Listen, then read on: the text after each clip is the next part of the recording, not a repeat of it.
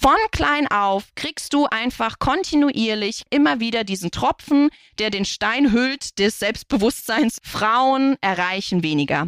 Frauen finden weniger statt. Frauen zählen Wäscheklammern und nicht Geldscheine. Frauen finden in meinen Cartoons weniger statt.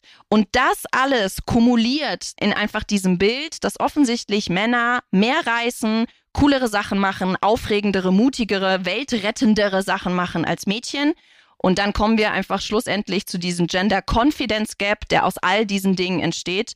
Und dann den Frauen zu sagen, selber schuld, wenn du dich nicht bewirbst, wo ich mir denke, nee, ja, sie hat den Gender Confidence Gap, aber sie ist ganz sicher nicht selber schuld daran.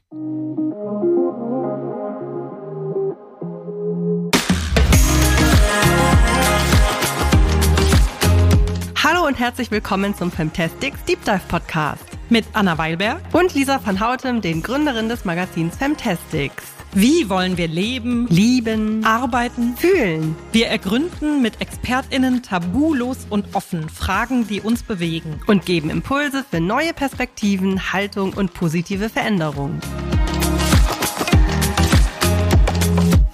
Hallo und herzlich willkommen zurück bei Fantastics Deep Dive. An dieser Stelle wollen wir euch natürlich etwas verspätet, aber immer noch ein frohes neues Jahr wünschen. Yay! Happy New Year! Wir hoffen, ihr seid gut reingekommen ins neue Jahr. Wir sind es und wir freuen uns auf ein 2024 mit Fantastics und auch vielen weiteren neuen Podcast-Folgen, in denen wir natürlich auch feministische Themen wieder behandeln werden. Ja, Anna, was glaubst du, werden wir 2024 endlich die Gleichstellung und Gleichberechtigung erreichen? Ja, in das Thema tauchen wir heute sehr tief ein. Da kriegen wir direkt mal einen guten Überblick zum Jahresstart. Also ich wäre gerne optimistisch. Ich bin auch grundsätzlich, versuche ich immer optimistisch zu sein. Aber wie genau da eigentlich gerade so der Stand ist, das wollen wir uns jetzt mal genauer anschauen in Bezug auf die Gleichberechtigung.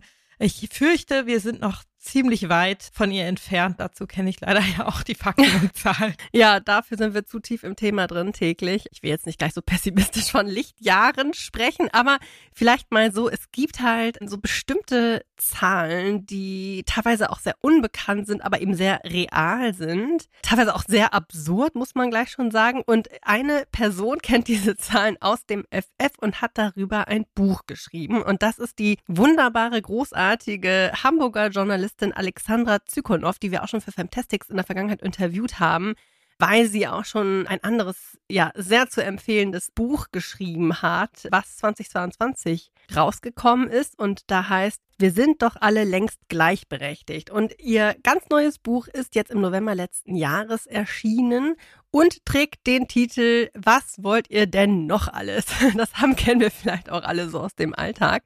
Ja, wir wollen nämlich sehr viel weiterhin und das auch Richtig berechtigt. So.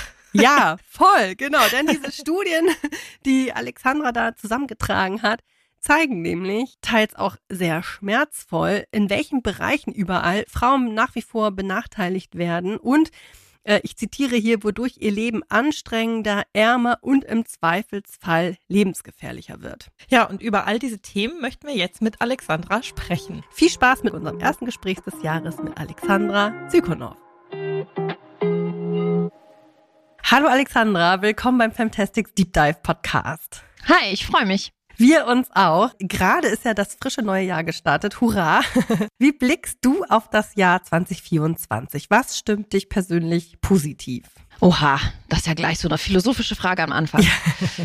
ich würde denken, 24 kann nur besser werden als 23. Ja, ich stimme zu. Genau, aber das dachte man ja auch immer schon von 23. Wahrscheinlich zeigt das einfach, dass wir Menschen sehr optimistisch sind oder naiv, je nachdem. Ja, es gab ja in Bezug auf, wenn wir schon mitten beim Thema sind, Frauen und Gleichstellung, 24 sowohl Pushbacks sozusagen als auch vorwärtsgewandte Schritte. Und dann hoffe ich, dass wir 24 noch mehr solcher vorwärtsgewandten Schritte erleben werden und nicht die, die zurücklaufen. Wir möchten ja mit dir heute auch über, wie du schon sagst, das Thema Gleichberechtigung sprechen und dein neues Buch. Und in dem schreibst du ja, dass du dir im Vorfeld überlegt hast, welche Zahlen zur fehlenden Gleichberechtigung wohl am schockierendsten für deine LeserInnen sein könnten, um sie direkt am Anfang zu fesseln. Und deine Antwort war dann ja alle. ja. Sieht es wirklich so schlecht aus? in Bezug auf Gleichberechtigung. Es ist halt heftig, wie wenig man darüber weiß, wie schlecht es tatsächlich aussieht. Ich glaube, das ist fast das Schockierende daran, weil gefühlt würde man jetzt irgendwie eine Umfrage machen oder würden wir unter uns sprechen, würde man schon sagen so, na ja, ja, es gibt bestimmt irgendwie so ein paar Aspekte, die sind jetzt nicht so cool ne, der Gender Pay Gap 18 Prozent, das ist nicht so cool. Und dass jede dritte Frau in Deutschland in ihrem Leben Gewalt erleben wird in ihrer Beziehung, das ist nicht so cool, um es mal lapidar auszudrücken, das ist sogar ziemlich schrecklich. Aber man würde denken, so ja, okay, Bezahlung und Gewalt gegen Frauen, aber so ganz grundsätzlich sieht es doch ganz gut aus, gehen wir da schon auf den richtigen Weg. Und das ist halt das Gruselige daran, weil selbst mir, die sich ja nun mit den Themen jetzt seit Jahren beschäftigt, waren mir einfach die Abgründe dessen überhaupt nicht bewusst. Und dann einfach in so Bereichen ne, die so nischig scheinen, aber gar nicht nischig sind. Also allein Medizin zum Beispiel, dass eine Frau eine 32 Prozent höhere Wahrscheinlichkeit hat, bei einer Operation zu sterben, wenn sie von einem männlichen Chirurgen operiert wird, versus wenn sie von einem weiblichen Chirurgen operiert wird. Ne? Also es sind solche Sachen oder dass Medikamente, Therapien ganz grundsätzlich am europäischen, weißen, heterosexuellen Mann erprobt werden und damit sowas wie Zyklen, Wechseljahre, Hormonschwankungen, Schwangerschaft überhaupt nicht mitbedacht werden, was dann zur Folge hat, dass manche Medikamente bei Frauen gar nicht funktionieren oder sogar Nebenwirkungen hervorbringen und nicht helfen, was sie ja eigentlich tun sollten. Und das einfach runtergebrochen, wie gruselig das ist und einfach lebensgefährlich für Frauen, dass das immer noch so fast mittelaltermäßig ist, hätte ich mir einfach niemals gedacht. Das heißt, das hast du alles äh, bei den Recherchen dann auch zu deinem neuen Buch oder auch schon zu deinem ersten Buch rausgefunden.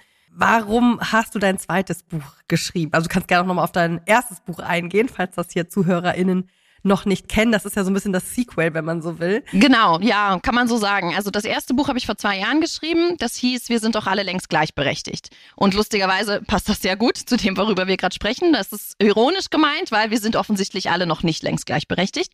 Und ich merkte schon bei meinem ersten Buch, da ging es sehr viel um so typische Floskeln, die meistens Frauen und weiblich gelesene Personen in ihrem Alltag so zu hören bekommen. Sowas wie, ja, ja, Frauen wollen doch gar keine Karrieren machen. Oder, na ja, Frauen sind halt auch selber schuld, wenn sie ne, irgendwie im Haushalt so viel Überforderung erleben, weil wenn ihre Männer helfen wollen, auch ein schönes Wort, helfen, in Anführungsstrichen, ja. dann lassen Frauen sie halt nicht, weil sie haben höhere Sauberkeitsstandards. Also da habe ich ganz viele von diesem Klischee-Denken widerlegt und merkte einfach schon beim Schreiben des ersten Buches, krass, man könnte eigentlich noch viel tiefer in die Materie einsteigen, weil ich diese ganzen Klischee-Denken widerlege mit Studien und mit Zahlen. Und je tiefer man einfach einsteigt in so Studien, die belegen, dass diese Floskeln nicht wahr sind, desto mehr sträuben sich einem die Haare und desto mehr, ich sag dann immer, hatte ich nicht mehr genug Stirnpartien und Handflächen, um das eine gegen das andere zu klatschen ja. im Laufe der Recherche, so dass mir klar wurde, okay, krass, wenn ich dieses ganze Klischee-Denken widerlegt habe, muss ich noch ein zweites Buch schreiben, wo es wirklich noch noch tiefer in diese Materie geht, in diese Zahlen geht, die ich aber dann eben, weil Studien oft ja auch trocken daherkommen und so ein bisschen, ne, so Elfenbeinturm-mäßig, dass ich die aber so erzähle und so aufdrösel, dass die wirklich jede Hinz und Kunst, jede Otto-Normalverbraucherin, auch schön übrigens Otto-Normalverbraucherin, ja, warum, ne, warum gibt's keine Ottin-Normalverbraucherin? ja. Aber ja, dass ich die dann so aufdrösel und aufzeige, weil wir einfach in wirklich buchstäblich jeder Sphäre unseres Lebens Frauen und weiblich gelesene Personen benachteiligt sind. Wirklich jeder Bereich. Und das aufzudröseln war sozusagen mein, mein Riesenziel für dieses zweite Buch. Und auch da, es sind 300 Seiten, hätte ich eigentlich irgendwie, weiß ich nicht, ein ganzes Lexikon draus machen können und musste schon ganz viel kürzen, weil ich irgendwann gedacht habe, okay, du brauchst noch Stoff für das dritte Buch. Und irgendwann muss man dann so einen Cut machen, weil es ist so ein Fass ohne Boden. Was würdest du denn ganz allgemein nach der Recherche und deiner ganzen Arbeit jetzt Status quo sagen? Wie weit sind wir von der Gleichberechtigung entfernt in Deutschland? Also es gibt ja so Zahlen, die das versuchen tatsächlich zu belegen. Und laut aktueller Zahlen ist es so, dass wir in Deutschland noch in etwa 131 Jahre brauchen werden, um wenigstens den Gender Pay Gap auszuhebeln und sozusagen Männer und Frauen gleich viel verdienen zu lassen. Und 131 Jahre ist halt einfach, werden wir hier so, wie wir hier sitzen, alle nicht erleben. Das finde ich sehr, sehr frustrierend. Und unsere Töchter auch nicht. Unsere Töchter auch nicht, also dann vielleicht unsere Enkelinnen und unsere Enkel. Und das ist so ein bisschen äh, Status quo tatsächlich. Und das bezieht sich nur auf den Gender Pay Gap. Also ne, hm. guckt man sich dann andere Sachen an, ne, Politik zum Beispiel. Aktuell sind 91 Prozent aller Bürgermeister, und ich gender absichtlich nicht, 91 Prozent aller Bürgermeister sind männlich in Deutschland zum Beispiel. 75 Prozent aller Professuren an Universitäten sind männlich. Ne? Irgendwie in Kindercartoons sind es irgendwie zwei Drittel männliche Charaktere versus weibliche Charaktere. In irgendwelchen Disney-Filmen, selbst bei Filmen wie Anna und Elsa, ne, Frozen, ja. wo es eigentlich zwei weibliche Hauptdarstellerinnen gibt, sprechen die Typen in dem Film trotzdem mehr. Also ne, man könnte es wirklich anfangen, aufdröseln und in jedem Bereich sieht es tatsächlich viel, viel gruseliger aus, als man denken könnte. Ja, liebe Zuhörerinnen, ich weiß nicht, wie es euch geht. Jetzt ist bei mir schon der Punkt erreicht, wo ich so richtig wütend werde. Der Puls steigt. Der Puls ist bei mir schon gestiegen. Ich kriege jetzt schon so einen heißen Kopf und das ist ja auch so ein bisschen was, was man mit dir in Verbindung bringt und wir, dass du zu Recht wütend bist und wir reden jetzt auch noch weiter über diese Wut. Aber was du nämlich am Anfang deines Buches ja so sehr eindrücklich beschreibst, ist eben deine eigene Wut und warum diese dich aber nicht lähmt, was vielleicht einige annehmen könnten. Oder du schreibst es auch so schön. Es ist nicht so, dass du jeden Tag wütend zur Arbeit gehst und wütend in der Kantine stehst und dir wütend Kaffee machst. Aber Wut ist ja, es kann ja durchaus konstruktiv sein. Kannst du das nochmal erläutern, warum Wut so wichtig ist und warum sie für dich auch so wichtig ist? Ja, also es ist tatsächlich so, ich bin nicht, ich werde das auf Lesungen auch viel gefragt, ob ich jetzt wirklich irgendwie, ne, bei jedem, weiß ich nicht, Spielplatztreffen, Fäuste ballend irgendwelche feministischen Tiraden halte. Genau, in jeder ja. Büroküche da schon so, ne, mit irgendwie geballten Fäusten reinkomme und sage, na, wie sieht's aus? ähm, das ist so natürlich nicht, weil ich habe ja irgendwie immer noch Bock auf einen funktionierenden Freundeskreis. So. Und ich habe immer noch Bock, mit meinem Mann noch eine Weile zusammen zu sein. Das ist eh schon immer so ne, grenzwertig, wenn er sich darüber aufregt, dass wir noch nicht mal einen Filmabend irgendwie zusammen gucken können, weil ich mich dann darüber aufrege, über die Klischees, die da schon wieder verbreitet werden. Und er sich dann irgendwann aufregt und sagt, boah, Alex, ich weiß, die Anwältin ist irgendwie übersexualisiert und hat hochhackige Schuhe und topierte Haare und niemals sieht so eine Anwältin aus. Aber können wir diesen Film bitte zu Ende gucken?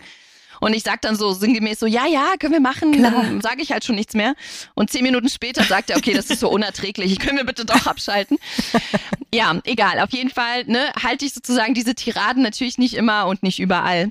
Aber ich mag die Wut, die damit einhergeht, total, weil erstens Wut ja auch einfach ein Gefühl ist, was Frauen per se, und das klingt jetzt immer wahnsinnig pathetisch, aber das wird ja Frauen per se aberzogen. Das ist ja, ne, Mädchen haben ja nicht wütend zu sein und Mädchen sollten doch immer die schlichteren sein. Und ne, es werden ja auch in Schulen, das kennen wir ja auch, so ne, hibbelige, überdrehte Jungs werden dann gern neben das ruhige Mädchen gesetzt, damit sie dann so ein bisschen runterkommen. Was übrigens für Mädchen auch ganz schön krass ist, weil ja. dann haben sie so hibbelige Leute, die sie stören neben sich, wo ich mir auch denke, so, hä, warte mal danke. ganz kurz. Genau, danke, das ist das Lob dafür. Ja. ja, genau. Und wir kennen das ja auch von der, äh, ne, vom politischen Parkett, dass man sagt, so Frauen sind dann so die Deeskalierenden in der Politik, ne? Die werden dann eingeschaltet für irgendwie, ne, irgendwelche Deeskalationen und diplomatischen Beziehungen. Und das ist auch in Ordnung, aber so ganz grundsätzlich wird Frauen und Wut nicht gern zusammen gesehen, weil dann hat man als Frau, dann ist man Zicke, unsägliches Wort, dann hat man Haare auf den Zähnen, dann ist man irgendwie stutenbissig, komischerweise gibt's aber keine Hengstbissigkeit. Ne? Bei Männern ist es dann immer so durchsetzungsstark und Frauen sind dann immer so die Anstrengenden, die Zickigen, die ihre Tage haben oder die auch mal gerne mal wieder durchge Piep werden Ach, sollten, ja. um mal wieder locker zu sein. Ne, ich übertreibe, aber das sind ja so die typischen Denkweisen, so Stammtischparolenmäßig. Und deswegen bin ich gerne wütend, einfach mal, um sozusagen nach außen zu tragen, okay, Frauen dürfen wütend sein und das macht sie nicht zu irgendwie unter Vögelten, sage ich jetzt mal, äh, ihre Menstruation habenden Furien. Furien, danke, genau, hysterisch, auch ja, so ein schönes Wort, was immer nur Frauen zugeschrieben wird. Und man kann diese Wut auf jeden Fall nehmen und man kann sie kanalisieren. Man kann, und ne, das sage ich dann auch immer, wenn man dann so gefrustet ist von diesen Zahlen, weil man dann das Gefühl hat, oh Gott, ich kann dagegen gar nichts ausrichten. Das kann man eben doch. Wir alle sind ja, wir werden später vielleicht auch darauf zurückkommen, so was jede und jeder einzelne von uns tun kann, aber wir alle sind ja Teil des Systems. Wir alle arbeiten ja in irgendeiner Form mit Menschen zusammen. Sei es, ich bin die Lehrerin, die irgendwie ne, beeinflussen kann, welche vielleicht veralteten Rollenklischee, Lehrbücher oder Arbeitsblätter lege ich meinen Schulkindern vor und welche vielleicht nicht. Wenn ich eine Erzieherin bin, ne, sage ich dann mein Kind, einen Jungen, der reinkommt und eine Glitzerhose anhat, oh, deine Glitzerhose ist aber komisch, ist nur was für Mädchen. Oder verkneife ich mir solche Sprüche? Bin ich Arzt, Ärztin und weiß, oh, auf meinem Operationstisch wird vielleicht eine Frau 32 Prozent wahrscheinlicher sterben. Vielleicht sollte ich mich mit Unconscious Gender Bias auseinandersetzen. Also, ne, wir alle sind ja in der Lage, in unserem kleinen System Dinge zu hinterfragen und vielleicht anders zu machen oder solche Klischees nicht mehr weiter zu tradieren. Und da hilft die Wut, finde ich, sehr, um erstmal überhaupt sich darüber klar zu werden, dass diese Ungerechtigkeiten existieren. Ja, genau. Und erstmal auch die Information zu bekommen, welche Ungerechtigkeiten denn wo genau herrschen, worüber wir jetzt ja auch in dieser Folge sprechen und wozu du ja auch mit deinen Büchern beiträgst. Das ist ja auch erstmal sehr, sehr wichtig. Also letztlich ist es also auch wichtig, dass mehr Frauen wütender werden. Kann man das so sagen? Absolut. Absolut. Ich feiere jede Frau, die wütend wird weil das ja dann auch normaler wird, ne? Und dann wird eben nicht mehr attestiert so, oh Gott, die ist ja so unsympathisch, die hat Haare auf den Zähnen, keine Ahnung, die wähle ich jetzt nicht, wenn das irgendwie eine Politikerin ist, sondern dass wir anfangen, Frauen und Wut als völlig selbstverständliche Paarung anzusehen und zu verstehen, okay, Wut heißt nicht, sie ist irgendwie unbequem und zickig und nervt, sondern Wut heißt, sie hat offensichtlich eine Ungerechtigkeit entdeckt oder über ihre Bedürfnisse wurde drüber gelatscht, ne? Oder über ihre Grenzen wurde drüber gelatscht und das äußert sich in Wut und es ist gut, dass es das tut, weil offensichtlich offensichtlich ist da eine Ungerechtigkeit, auf die sie aufmerksam machen möchte und durchsetzungsstark agieren möchte, um diese Ungerechtigkeit zu beenden. Und genauso wie Männer es tun dürfen und dann irgendwie als durchsetzungsstark positiv konnotiert werden, müssen wir dazu übergehen, auch Frauen Wut als positiv konnotiert anzusehen und nicht irgendwie abzuwerten. Ja, absolut. Also genau, gerade dieses Stichwort, dass das einfach Bedürfnisse sind, die nicht gestillt werden, das kennen wir ja auch von unseren Kleinkindern zu Hause ja. in der Trotzphase. Ja. Da lernt man das ja auch schon. Was auf jeden Fall auch richtig wütend macht. Also, wie gesagt, es sind wirklich verschiedene Aspekte und ganz, ganz viele Zahlen, die du in deinem Buch ja anführst. Aber ein Phänomen ist besonders einprägsam, und zwar der sogenannte Thomas, beziehungsweise mittlerweile Christian-Kreislauf. Ja. und vielleicht klingelt es jetzt schon bei einigen von euch, diese Thomas- oder Andreas-Debatte. Es gibt ja verschiedene Beispiele, aber vielleicht kennen von euch einige diesen Effekt, der dahinter steht, ja noch nicht. Alexandra, bist du so nett, den nochmal für uns zu beschreiben? Es ist ja immer so ein bisschen suffisant, wenn ich sozusagen den mittelalten, klischeehaften, weißen, heterosexuellen Cis-Mann beschreibe im Buch, dann nenne ich ihn immer liebevoll Günther. Oder Hans-Jürgen. Oder Hans-Jürgen, genau. Irgendwann im zweiten Buch switch ich. Ja. Grundsätzlich nannte ich ihn ganz, ganz lange Günther, weil ich glaube, wir alle, ich glaube ganz besonders Frauen, aber auch Männer, also ne, wir alle kennen ihn. Den Günther, den Großonkel Günther, der dann so gefühlt immer so erklären will, mansplainen will, wie die Welt funktioniert, auch wenn man ihn nicht danach gefragt hat und überhaupt nicht oder wenig einsichtig ist in Bezug auf, dass vielleicht seine Art, die Welt zu deuten und seine Art, die Welt zu sehen, nicht die Art ist, wie sie alle sehen und alle deuten. Und irgendwann bin ich über die Tatsache gestolpert, dass ich eigentlich nicht Günther sagen müsste, sondern Thomas.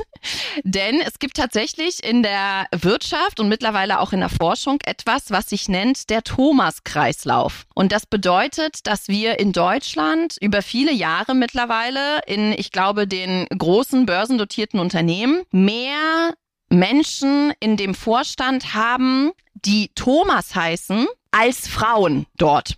Ne? Also ja. nicht, es finden dort mehr Männer statt als Frauen, das sowieso, aber es finden dort sogar mehr Männer, mehr die. Thomas heißen, statt als Frauen überhaupt komplett. Und das ist so ein bisschen dieser Thomas-Kreislauf, weil der das beschreibt, der auch besagt, dass wir als Menschen ja auch dazu neigen, uns grundsätzlich mit den Menschen, die uns ähnlich sind, zu solidarisieren, mit Menschen, die uns ähnlich sind, ne, zu sympathisieren und im Zweifelsfall sie dann auch in unser Unternehmen zu holen und im Zweifelsfall sie dann auch zu befördern und im Zweifelsfall so viele Gleichgesinnte Leute um einen herum zu haben wie möglich, was wahrscheinlich irgendwie ne, psychologisch normal ist, weil wir mögen ja Menschen, die uns ähnlich sind.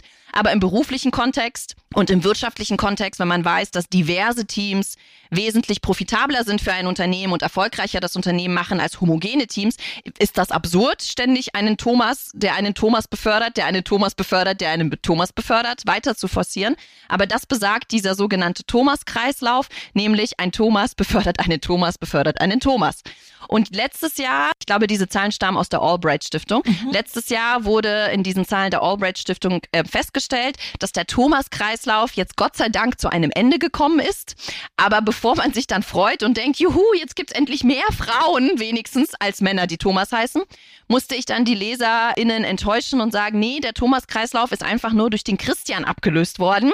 Denn ab diesem Jahr und ich glaube ab dem vorherigen Jahr gibt es einfach mehr Christians. Das ist einfach die Frauen. junge Generation sozusagen. Genau, ne? in diesen Vorstandetagen.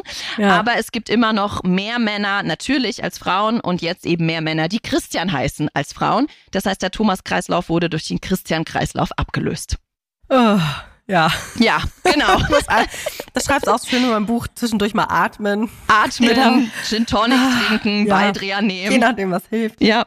Kann man sagen, das ist, wie du sagst, einerseits menschlich, dass man den bequemen Weg geht oder den, der sich für sich persönlich irgendwie angenehm anfühlt. Hinzu kommen dann natürlich andere Probleme, dass es einfach was Strukturelles ist, was sich ändern müsste im Unternehmen durch sowas wie die Frauenquote. Absolut. Aber dann gibt's ja auch noch ein Thema, was auch, ich hoffe, das ist jetzt nicht falsch, dass ich das in Zusammenhang setze mit dem Thomas oder Christian Kreislauf, aber was mich auch noch sehr schockiert hat, nämlich den Gender Confidence Gap, der mhm. ja so sinngemäß sagt, und jetzt formuliere ich es bewusst provokant beziehungsweise sehr salopp, Frauen sind ein Stück weit selbst schuld, wenn sie nicht in die Führungsposition kommen oder wenn sie benachteiligt sind, weil sie ja auch viel weniger Selbstbewusstsein an den Tag legen als Männer und sich dadurch dann nicht viel zutrauen oder eben einfach nicht so selbstbewusst auftreten und einfordern, was ihnen zusteht was steckt dahinter? Beziehungsweise erklär das doch bitte mal genauer. Ja, oh Gott, wie viel Zeit haben wir? Ja, ja. wir machen genau. eine extra Folge heute. So ja, eine ja wirklich. Drei der, Gender, der Gender Confidence Gap. Also erstens mal, ja, es gibt tatsächlich neben den Gender Pay Gaps und irgendwie, ne, den Gender, keine Ahnung, Health Gaps, ne, die wir ja meinten vorhin mit der Medizin, gibt es tatsächlich auch etwas, was die Wissenschaft mittlerweile identifiziert hat als den Gender Confidence Gap nämlich tatsächlich die Lücke, dass Jungs und später Männer und Mädchen und später Frauen eine Lücke haben, in dem wie viel Männer an Selbstbewusstsein mitbringen und wie viel Frauen. Und Frauen bringen wesentlich geringere Selbstbewusstseinswerte sozusagen mit als Männer. Ganz groß betrachtet. Also ne, natürlich gibt es Ausnahmen, aber so generell betrachtet ist das so. Und das ist nicht nur in Deutschland so, sondern es gibt Untersuchungen, ich glaube, in 72 verschiedenen Ländern. Und da hat man diesen Effekt überall in all diesen 72 Ländern festgestellt. Und ja, man könnte sagen, das ist einer der Gründe, warum sich Frauen nicht bewerben also auf höhere Positionen oder überhaupt ne, Karrierewege äh, zu antizipieren. Aber es ist auf jeden Fall nicht so, dass Frauen schuld daran sind, weil das ist ja irgendwie auch eine Eigenschaft, die man ja bekommt. Das ist ja nichts, was ich sozusagen selbst, ich kann ja nicht morgens aufstehen und sagen, hallo, heute bin ich die selbstbewussteste Person auf dem Planeten. Das ist ja eine Charaktereigenschaft, die A ja einfach auch ne, charakterlich genetisch bedingt ist. Und dann ist das, das können wir ja nicht beeinflussen. Und dann ist das einfach etwas, was durch unser Umfeld, beginnend mit der Erziehung sozusagen uns auferlegt wurde. Ne? Also überhaupt Selbstbewusstsein, das bedingt sich ja durch verschiedenste Aspekte, wie deine Erziehung war, ne? ob du irgendwie gefördert wurdest, ob du gelobt wurdest, ob irgendwie ne, du anerkannt wurdest und für das, was du bist oder dir ständig irgendwie gesagt wurde, du musst dich verändern, du machst dies blöd, das blöd und so weiter.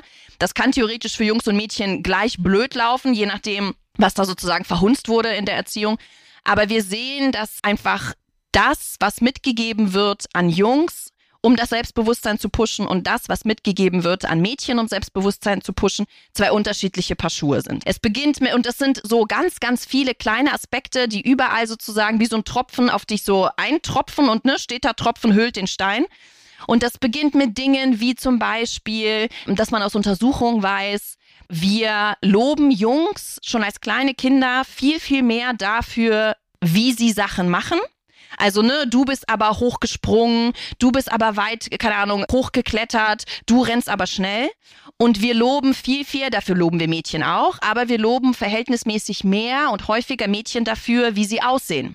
Ne, du hast dich aber hübsch angezogen, du hast deine Haare aber schön gekämmt, och, dein Rock ist ja obersüß, genau wie bei Mama. Ne, also wenn wir darüber nachdenken, an die, die Kinder unter uns haben, weiß ich nicht, sagen wir wirklich zu unserem Jungen, der dann so drei, vier ist, oh, du hast dich heute aber süß angezogen. Oder du hast dir aber hübsch deine Haare heute gekämmt oder so, ne, würde halt nicht passieren. Oder seltener passieren. Oder auch dieses, du hast ganz ordentlich in dein Schulheft geschrieben, ne, oh, du hast aber hübsch ordentlich geschrieben, ist ja auch Genau, hübsch ordentlich geschrieben, ja, solche Dinge sind, ne, werden eher Mädchen gesagt und dann geht das weiter weiter mit der Schule. Also abgesehen von auch Literatur, dazu kommen wir ja gleich auch noch, aber dann geht es weiter mit so Dingen, die wir in der Schule kennenlernen.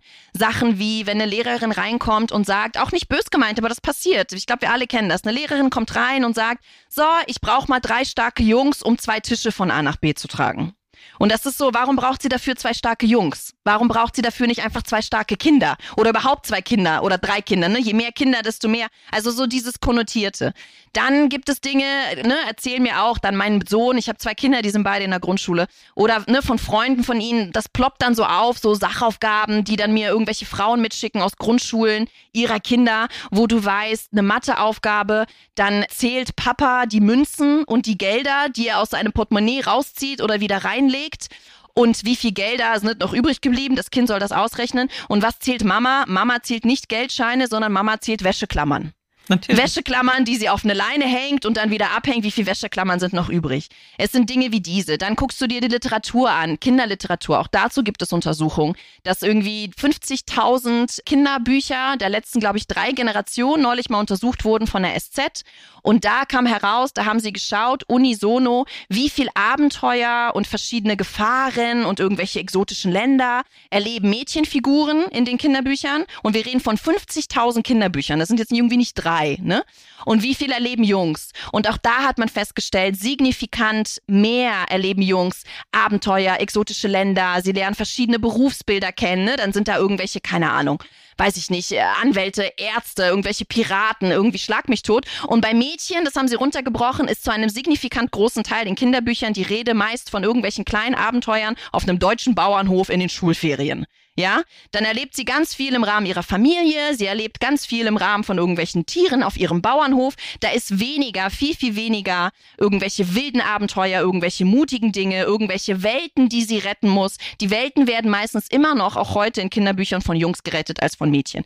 Und das sind einfach so, ne, und dann könntest du weitergehen. Du könntest dir angucken, Kindercartoons, wie viele Frauen finden dort statt, wir hatten es vorhin, versus wie viele Männer. Du könntest weitergehen überhaupt in Kindersendungen, du könntest weitergehen in irgendwelche Kinderwissenspodcasts. Podcasts, die werden auch moderiert zu einem großen Teil von Männern und nicht von Frauen. Und dann geht es immer so weiter. Wikipedia, irgendwann fängst du an in der Schule, höhere Klassen, bei Wikipedia Dinge zu googeln für Referate. Und auch da 80 Prozent aller WikipedianerInnen sind männlich und schreiben Artikel über männliche Biografien. Auch da mehr als 80 Prozent der Biografien auf Wikipedia sind über Männer und nicht über Frauen. Das heißt, du lernst von klein auf bis in dein Berufsalter und dann gehst du in den Beruf und siehst again mehr Christiane in deinem Unternehmen Unternehmen die Chefs sind als du als Frauen. Du von klein auf kriegst du einfach kontinuierlich klein immer wieder diesen Tropfen, der den Stein hüllt, des Selbstbewusstseins sozusagen. Frauen erreichen weniger. Frauen finden weniger statt. Frauen zählen Wäscheklammern und nicht Geldscheine. Frauen finden in meinen Cartoons weniger statt. Und das alles kumuliert zusammen in einfach diesem Bild, dass offensichtlich Männer mehr reißen, coolere Sachen machen, aufregendere, mutigere, weltrettendere Sachen machen als Mädchen. Und dann kommen wir einfach schlussendlich zu diesem Gender Confidence Gap, der aus all diesen Dingen entsteht. Und dann den Frauen zu sagen, selber schuld, wenn du dich nicht bewirbst, wo ich mir denke, nee, ja, sie hat den Gender Confidence Gap, aber sie ist ganz sicher nicht selber schuld daran. Word. Ja, das war eine sehr lange Antwort. aber nötig. Ja, ich, ich lache auch immer nur so hysterisch zwischendurch. Das ist natürlich alles eigentlich gar nicht zum Lachen, aber man weiß sich ja auch gar nicht mehr anders zu helfen teilweise. Man nee, nee, das geht mir okay, ja auch ne? so. Ihr hört es ja, ihr würdet mich wahrscheinlich vielleicht jetzt auch nicht als wahnsinnig wütend mit Haaren auf den Zähnen einstufen, weil ich Witze reiße und weil ich darüber lache, aber einfach auch nur aus Selbstschutz, weil ich irgendwann festgestellt habe, wenn man halt nicht mehr darüber lacht, dann kann man sich ja gefühlt nur noch so einen Strick nehmen oder irgendwie die ganze Zeit weiß ich nicht, auf sein Kissen einprügeln. Ja. Und deswegen muss ich es irgendwie mit Humor angehen, weil äh, sonst bleibt einem ja nichts anderes übrig. Ja, eine, ist eine Art Bewältigungsstrategie. Jetzt hast du eben im Rahmen der Kinderbücher, waren wir auch schon beim Thema Sprache so ein bisschen, weil natürlich spielt Sprache eine große Rolle, gerade eben wenn es um Geschlechterklischees und Rollenbilder geht. Welche Wörter sollten wir ganz dringend aus unserem Wortschatz streichen? Ja, sehr schön. Äh, Im Grunde hattest du ein perfektes Beispiel schon in deinem Satz, dass du gerade meintest, ich muss immer so hysterisch lachen. Ja, äh, ne? Das Wort hysterisch und Hysterie mhm. ist ja auch schon wieder so furchtbar frauenfeindlich. Ich weiß gar nicht, ob es die ZuhörerInnen hier wissen, aber Hysterie ist ja auch ein völlig an den Haaren herbeigezogenes Konstrukt, was gar nicht existiert. Das wurde irgendwann vor so ich weiß es nicht, mehreren hundert Jahren von tatsächlich irgendwelchen Medizinern, ja. und ich gender absichtlich nicht, wurden damit Frauen diagnostiziert, deren Gebärmutter offensichtlich nicht genug Sex bekam. Und wenn eine Frau, und da sind wir wieder beim Thema untervögelt ist, so schrecklich dieses Wort ist, ist anscheinend ihre Gebärmutter so in Aufruhr, dass sie dann im Körper total durchdreht und irgendwie die Blutzufuhr ins Gehirn der Frau stoppt oder so. Es war richtig so eine medizinische ja. Theorie. Es war richtig eine Krankheit, mit der Frauen diagnostiziert wurden, die eben zu viel meckerten, in Anführungsstrichen, oder zu viele Probleme machten oder zu wütend waren. Da wir wieder beim Thema. werden mussten. Ne? Genau. Und die mussten ruhig gestellt werden und die wurden wirklich diagnostiziert als hysterisch. Ja. Und eine der Therapien war dann, gehen Sie doch mal wieder vögeln mit Ihrem Mann. Ja. Dann wird sich das schon wieder legen. Oder dieses also, Frauen, hieß das Frauengold? Dieses ähm, ja. ne? in den das war doch ja ne? ja. Ja. Das, das war ich Alkohol, weiß gar nicht am Ende was das genau war. Ja. ja war das Alkohol oder war das so ein Beruhigungsmittel ja, es schreibt in die Show Notes ja. Ich glaube es war Alkohol ne Trink, trink doch ein Gläschen und beruhig dich. Trink Genau. doch ein Gläschen, dann, genau, dann beruhigst du Aber dich nicht und lass dich mal wieder viel, durchnehmen. Nicht zu viel. Das Nee, haben wir auch eine. Podcast-Folge, sei an dieser Stelle gesagt, zu Alkoholkonsum. Weil es liegt natürlich nahe, sich einfach nur noch zu betrinken bei all diesen Themen, aber wir raten nicht Das dazu. verstehe ich auch.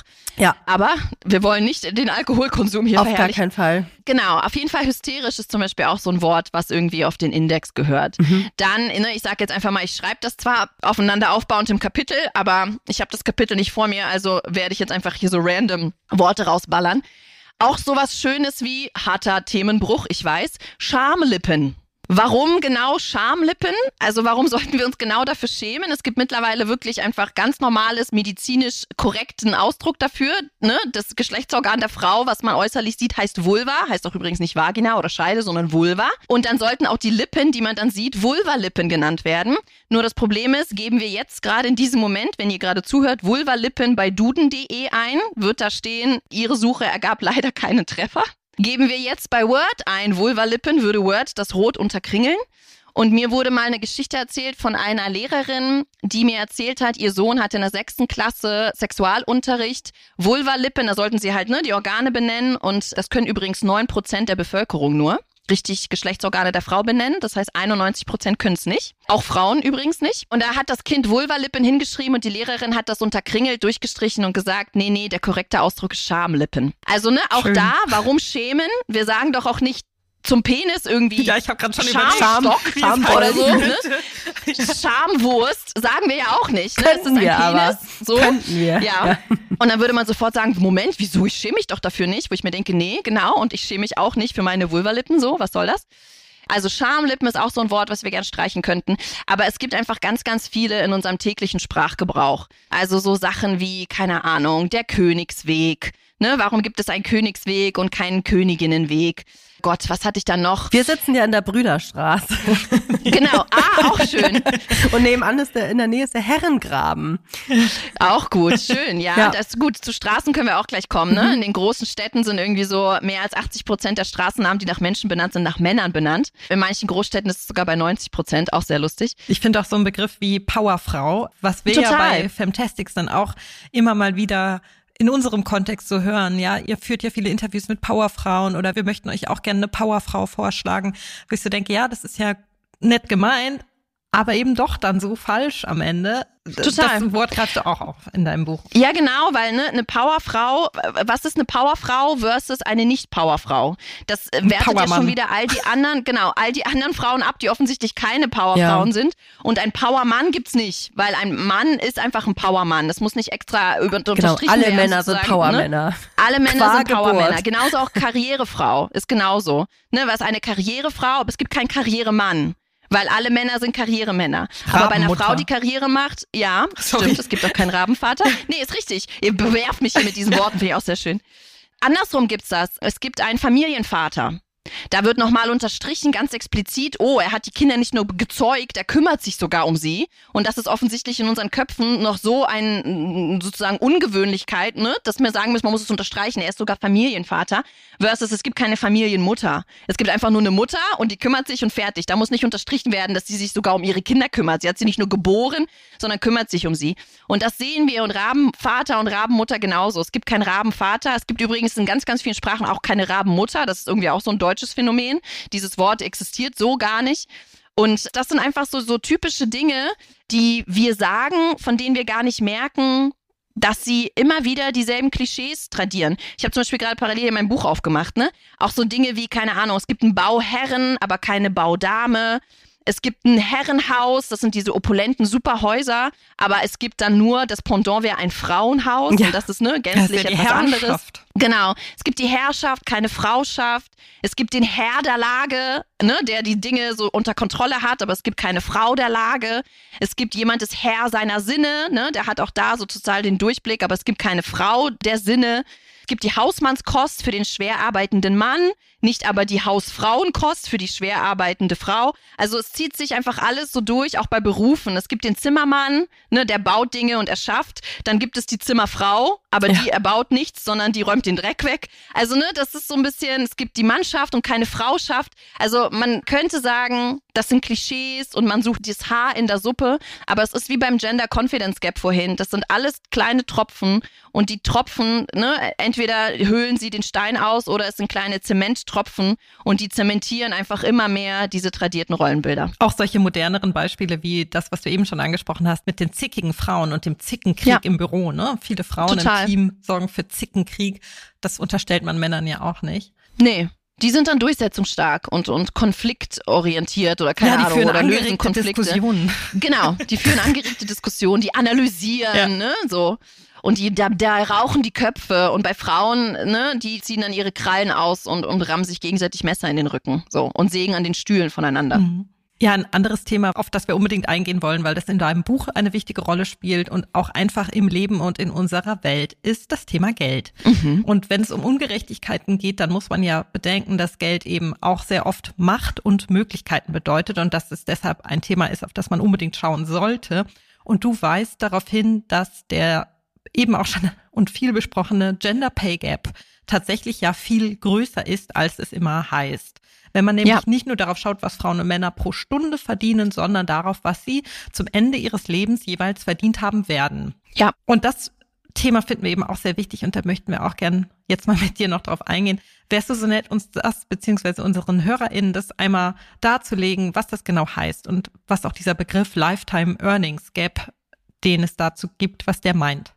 Genau, also wir alle kennen ja, glaube ich, gefühlt ist das auf jeden Fall schon im Mainstream angekommen, was ja auch eine gute Entwicklung ist, den Gender Pay Gap. Es gibt zwar dann immer so, ne, ich glaube, die einen werden jetzt vielleicht so ein bisschen gähnen und sagen, oh ja, das kennen wir schon, ist ein olles Thema. Die anderen werden vielleicht so ein bisschen schon die Fäuste ballen, weil sie sich denken, ja, aber das stimmt ja gar nicht und der Gender Pay Gap, der bereinigte Gender Pay Gap, ist ja, also wenn man sich wirklich gleichqualifizierte versus gleichqualifizierte anschaut, der liegt ja nur bei 6 Prozent und nicht bei diesen 18 Prozent. Das heißt, diese 18 Prozent, über die wir sprechen, sind ja eigentlich hinfällig.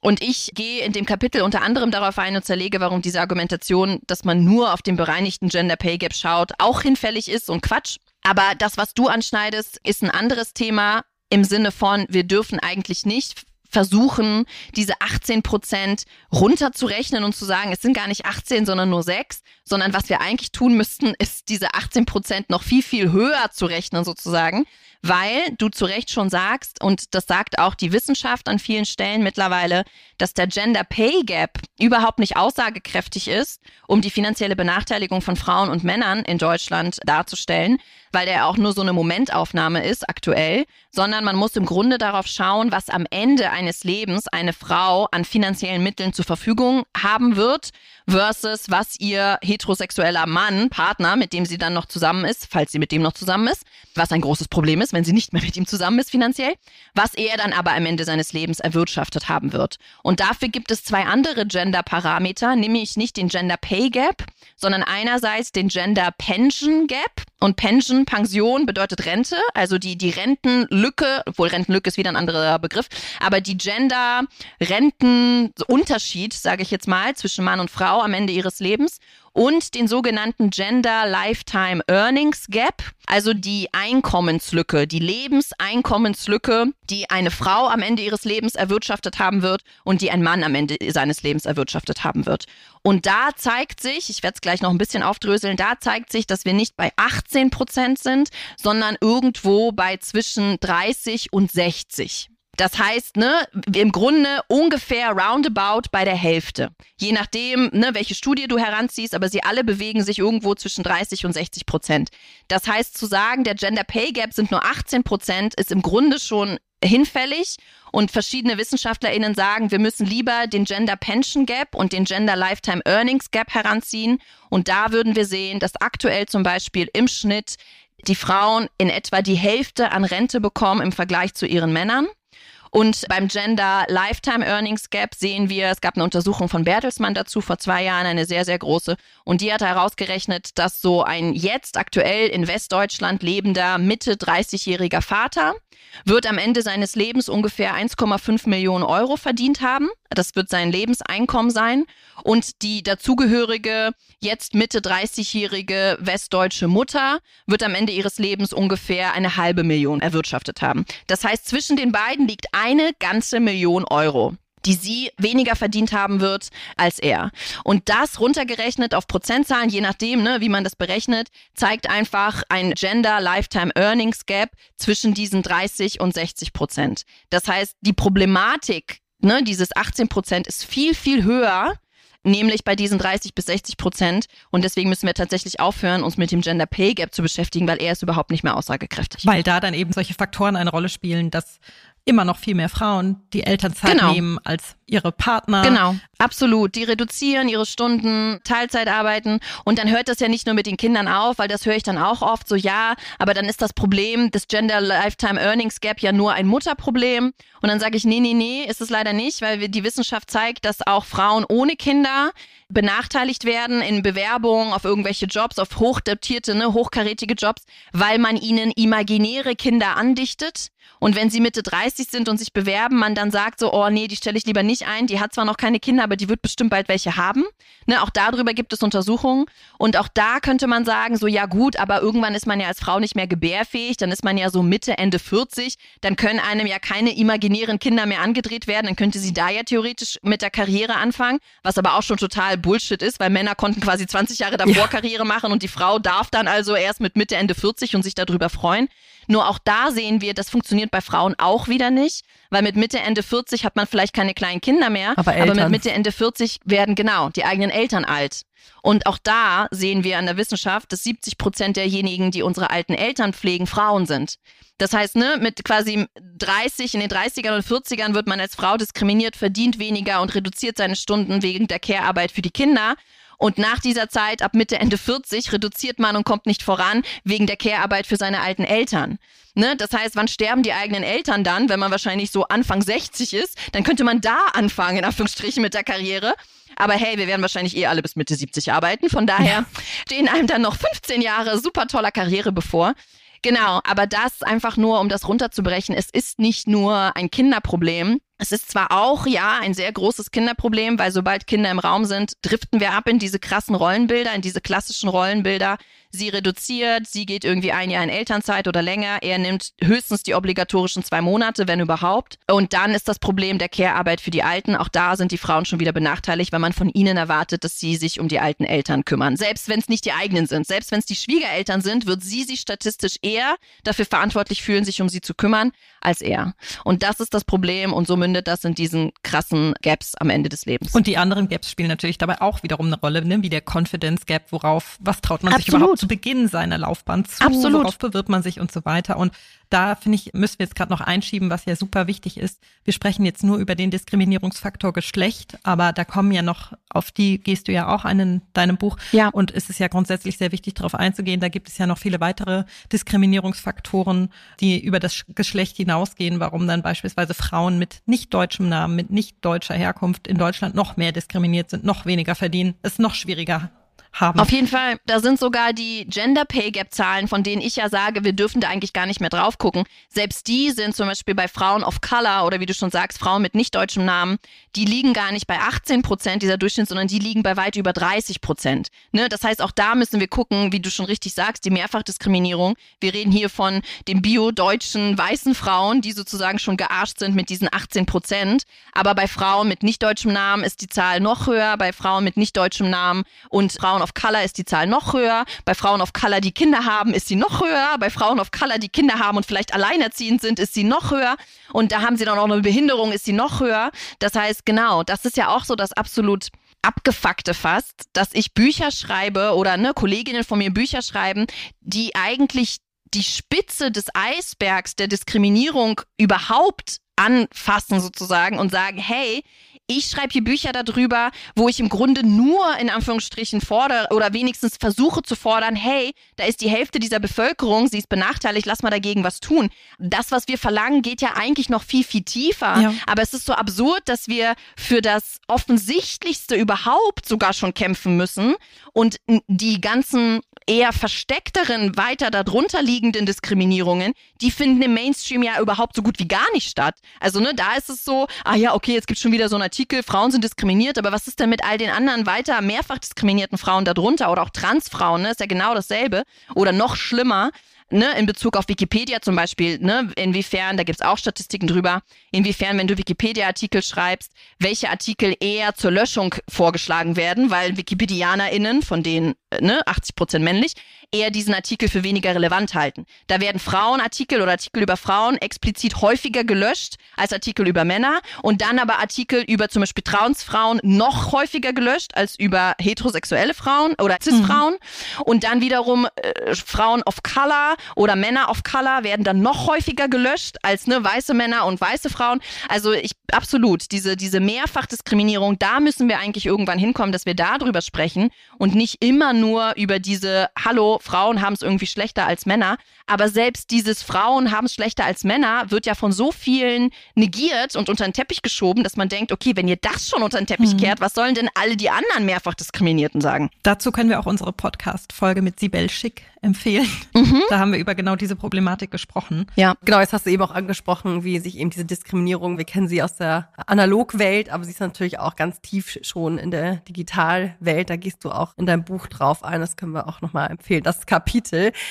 wir müssen jetzt irgendwie versuchen, eine positive Kurve zu kriegen oder wir wollen es versuchen. Gibt es denn etwas in Sachen Gleichstellung, was dir aktuell ganz konkret Hoffnung macht oder vielleicht auch jetzt schon im Hinblick auf das frische Jahr 2024? Ja, es ist echt immer so je nach Tagesform abhängig, wie gefrustet oder dann doch positiv nach vorne gerichtet ich so drauf bin. Es gibt gefühlt ja ganz oft diese Entwicklung, die habe ich ja im Grunde eingangs auch schon gesagt, dann ist es so das Gefühl, okay, man macht irgendwie zwei Schritte vor und dann drei wieder zurück und dann wieder zwei Schritte vor und drei wieder zurück. Und ich freue mich aber tatsächlich, ich persönlich freue mich jedes Mal, über diese zwei Schritte, die wir vorwärts machen, wenn diese Schritte medial ganz groß zu merken sind. Also so wie zum Beispiel letztes Jahr diese ganze Debatte um diesen spanischen Fußballmanager Rubiales Mensch, ich weiß gar nicht, ob der Manager war, der ungefragt, nachdem die spanische Frauenfußballmannschaft die WM gewonnen hat, eine der Spielerinnen einfach ungefragt, voller Freude, wie er später sagte, aber auf den Mund geküsst hat, ohne ne, sie zu fragen, ohne irgendwas. Und sie, dass dieser Riesenskandal lostrat, dass er dann meinte, sie hätte das so gewollt, auch so geil. Ja. Du wolltest das doch so. Und sie aber meinte so, nee und hä, und das war mir total unangenehm. Und dann, ne, dieser ganze Skandal losbrach. Und die Tatsache, wie es am Ende geendet ist, dass er tatsächlich dann wirklich auch ne, abgesägt wurde und erstmal beurlaubt wurde und dann am Ende seinen Posten räumen musste, nicht ohne Skandal und zwischendurch ne, hat er sich doch irgendwie da echauffiert und wütend darüber aufgeregt und dass das ja alles übertrieben sei. Die typischen Günther-Argumentationen, ne? Das war doch Freude und das war doch gar nicht so gemeint das wird und man ja noch machen dürfen. Genau, das wird man nur noch machen dürfen. Vor zehn Jahren hätte da keiner was dazu gesagt. Grüße gehen raus an Thomas Gottschalk. ja, gut, wir kennen auch das aus dem letzten Jahr. Die ja. ganzen Thomas Gottschalk-Sprüche, die da bei Wetten, das kamen, aber anderes Thema. Aber so diese typische, lustigerweise Thomas-Argumentation, ja. die sahen wir dann eben auch zum Beispiel in anderer Form, aber ähnlich bei Rubiales. Und was mich an solchen Dingen freut, ist dann das Outcome. Nämlich genau das, damit hatte er ja auch recht, oder viele Thomasse und Christians und wie sie nicht alle heißen, wenn sie dann sagen, vor zehn Jahren wäre das noch kein Thema gewesen.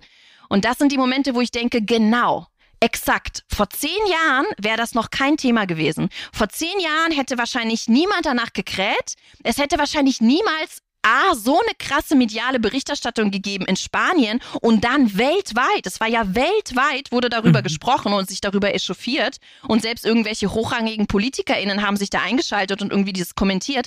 Niemals wäre das vor zehn Jahren so gewesen.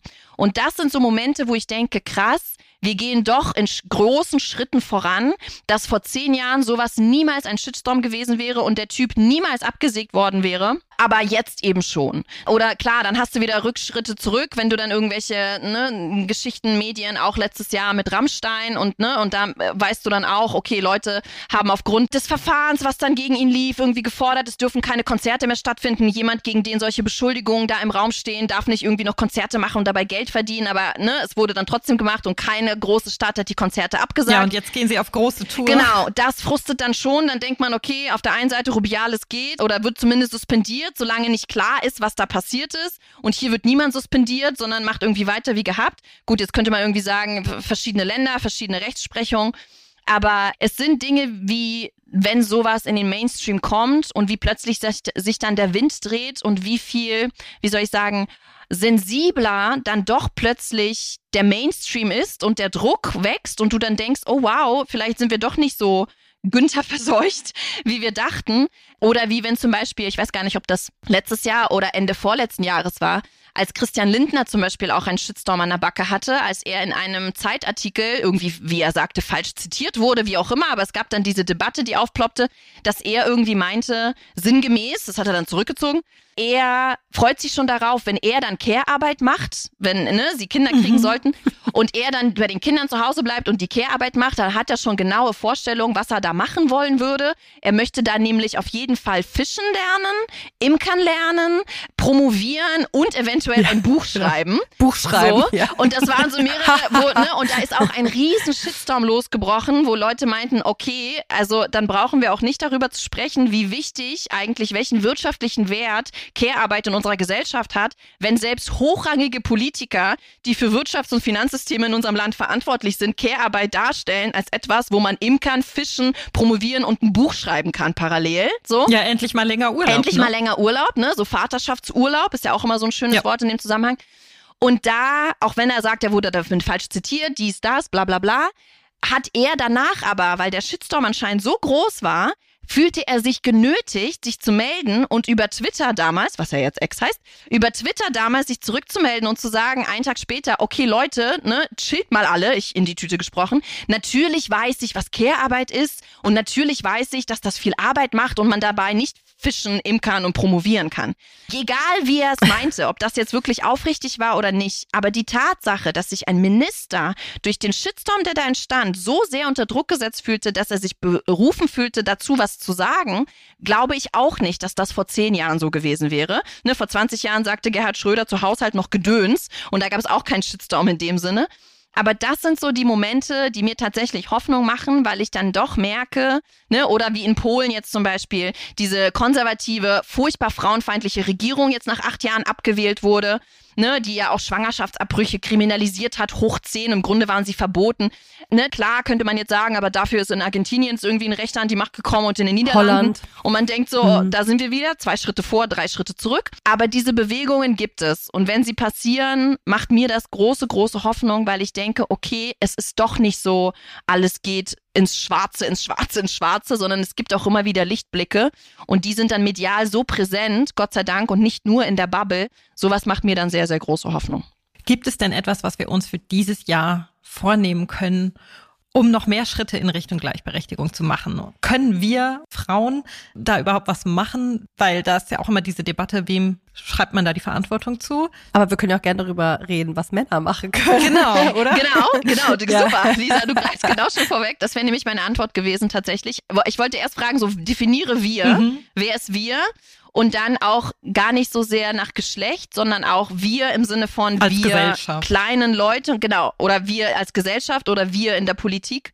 Also zuallererst, ich denke, dass das, was wir im Kleinen ich hatte das vorhin zwar drüber gesprochen, dass ne, wir ja schon Teile des Rädchens sind im System und Teile des Systems und wir alle haben ein Stück weit Einfluss darauf, was in unserem Umfeld passiert und wo wir dann auch eingreifen und über welche sexistischen Witze auf der Weihnachtsfeier von Onkel Günther wir vielleicht einfach dieses Jahr mal nicht lachen, ne, oder auf der Osterfeier oder auf dem Familienbrunch mal nicht lachen und dann auch sagen, Günther, das ist ganz schön sexistisch von dir, kannst du deine Sprüche mal stecken lassen? Oder klar, wenn wir in heterosexuellen Beziehungen leben und das jetzt Frauen hören, die irgendwie ohne groß darüber nachzudenken in Teilzeit gegangen sind, weil da jetzt ein Kind im Raum steht und der Mann ohne darüber nachzudenken in Vollzeit gegangen ist, dass man da vielleicht darüber nachdenkt, so, hm, aber wollte ich das als Frau wirklich so oder habe ich mich nur gezwungen gefühlt, das zu machen, weil man das halt so macht? Und es finanziell mehr Sinn ergibt, ne? Genau, weil was finanziell ja sowieso ja, mehr verdient. Ja, das ist natürlich dann, und dann sind wir wieder beim Problem, das will ich halt sagen, theoretisch kann man das so ausfechten, hey Mann, geh du doch einfach in Teilzeit oder geh du doch einfach länger in Elternzeit, ich will das gar nicht so. Erstens sind diese Debatten wichtig, weil vielleicht der Mann auch gar nicht darüber nachgedacht hat, vielleicht hat er auch keinen Bock, die Kindheit seines Kindes zu verpassen. Vielleicht hat er auch keinen Bock, diese magischen ersten Monate zu versäumen, aber ihn fragt ja gefühlt niemand.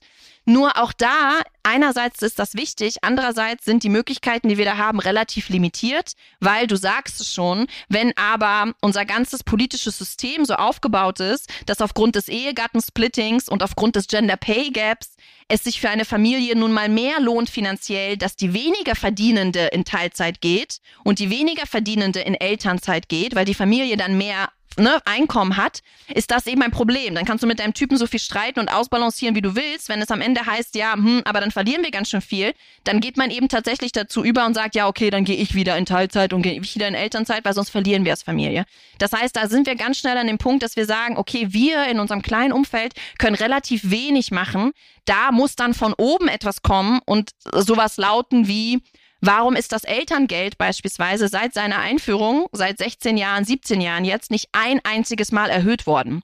Trotz Superinflation, trotz irgendwie Kriegen, trotz Corona, trotz Doppelwumse und wie sie nicht alle hießen, ist das Elterngeld das einzige, was quasi nicht ein einziges Mal erhöht wurde in den letzten 17 Jahren. Das heißt, wenn du das erhöhen würdest seitens der Politik, würden Vätern ja auch ganz oft die Argumente dann fehlen zu sagen, ja, aber ich verdiene so viel mehr, wir verlieren dann Geld. Wenn das Elterngeld höher wäre, würde der Vater ja dann auch viel gewillter sagen, ich gehe in Elternzeit, weil dann verlieren wir als Familie nicht so viel. Oder warum ist das Elterngeld zum Beispiel nur 65 Prozent des vorherigen Lohns? Ja, wollte ich auch gerade sagen. Warum wird man überhaupt abgestraft dafür, dass man sich um sein Kind kümmert und dann verliert man 35 Prozent seines Lohns? Wieso? Man schafft doch quasi die Arbeitnehmer und die SteuerzahlerInnen von morgen. Warum wird man dafür abgestraft, dass man sie in dieses vergreiste Deutschland gesetzt hat? Ne? Es gibt Länder um uns herum, da ist das Elterngeld 100 Prozent des Lohnersatzes von deinem Lohn vorher. Auch da würden wir Männer viel eher dazu kriegen, in Elternzeit zu gehen, weil sie wüssten, cool, ich kriege dasselbe Geld wie vorher und kann bei meinem Kind bleiben und kann diese magischen ersten Monate mitnehmen. Bist du schwer tief im Thema drin? Ja, aber da sind wir beim aber Thema, was Männer tun könnten. Ne? Sie mhm. Müssten sich natürlich viel, viel mehr dafür einsetzen und diese ganze Debatte der Gleichstellung und Gender Pay Gaps und so weiter nicht einfach aussitzen und sagen, das ist ein Frauenthema, soll sich meine Frau drum kümmern, sondern sie müssten genauso anfangen, sich darüber aufzuregen. Sie müssten genauso anfangen und sagen, wie kann das sein, wenn jede dritte Frau in ihrem Leben Gewalt in ihrer Beziehung erfahren wird, dann bedeutet das ja, dass jeder dritte Typ in ihrem Leben seine Frau schlagen wird. Also auch jeder dritte meiner Kumpels statistisch gesehen. So, wie kann das sein? Das gibt's doch nicht. Ich muss mich doch, ne, ich will mich darüber aufregen können. Und dass sie sich darüber aufregen, dass das Eltern Elterngeld seit 17 Jahren nicht erhöht wurde. Und dass sie sich darüber aufregen, ne, dass Frauen, ihre Ehefrau am Ende ihres Lebens und statistisch irgendwie eine Million weniger verdient haben wird als er. Und wenn ihm was passiert und er morgen von einem Bus überrollt wird, sie irgendwie in einer Altersarmut landet. Das Thema der Gleichstellung ist definitiv etwas, was ganz, ganz dringend auch von Männern endlich mal entdeckt und wirklich bearbeitet werden muss, weil ohne Männer wird das nicht funktionieren. Ohne Männer sind wir immer in dieser Bubble und da werden wir es nie rausschaffen, weil es dann immer heißt, oh ja, das ist ja ein Frauenthema wenn du eine Frau bist und diesen Podcast hörst, an wen kannst du ihn weiterleiten? genau. Das kriege ich oft tatsächlich, dass Frauen mir schreiben, ich kann dein Buch immer abends nicht lesen, weil ich weck dann immer meinen Mann und sage, hör dir das an, das bist du. Du musst das jetzt anders machen. Ich verstehe das, aber ich sage ja, weckt eure Männer und lest die Intelligiten, wenn es möglich ist in eurer Beziehung, weil, again, ne, jede dritte Frau wird eventuell Gewalt in ihrer Beziehung mal erleben. Und deswegen ist das auch nicht mal eben so zu machen. Aber in Beziehungen, die auf Augenhöhe sind, klar, nehmt diesen Konflikt auf, streitet euch mit euren Partnern und überlegt, wie ihr es ansatzweise in eurem kleinen Kosmos gleichberechtigter aufteilen könnt. Oder trennt euch.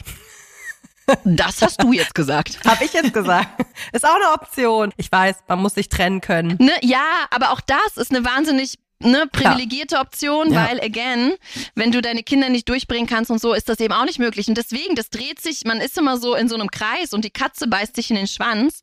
Wir müssen Frauen aus dieser finanziellen Abhängigkeit rauskriegen und das geht nur, wenn Männer auch gewillt sind, das als Ziel für sich zu formulieren. Ja, und wenn die Care-Arbeit bezahlt werden genau. würde. Auch, Bringen absolut. Wir jetzt auch nochmal unter. Absolut. So als Nebensatz. Genau. Care-Arbeit sollte auch bezahlt werden, dann hätten wir auch kein Problem, mehr Männer in Care-Arbeit zu bringen, weil dann ja. würden sie dafür ja Geld kriegen. Esatto. Vielen lieben Dank, liebe Alex. Sehr gerne. Danke für deine Zeit und deine Forderungen. Und ja, wir hoffen, dass einiges davon hängen bleibt oder sich weiter verbreitet. Sehr gut. Vielen Dank euch.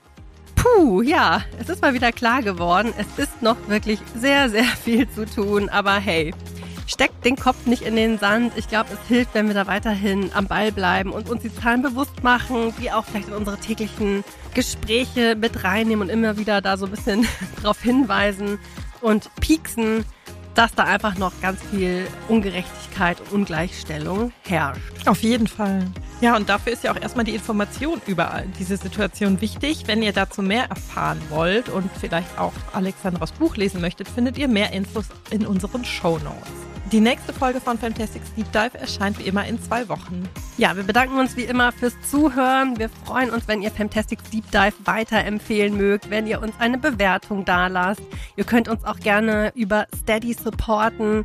Dort heißen wir Fantastics. Und ja, wenn ihr ansonsten Anmerkungen habt, schickt uns gerne eine Mail an podcast.fantastics.com. Und ansonsten hören wir uns in zwei Wochen. Tschüss.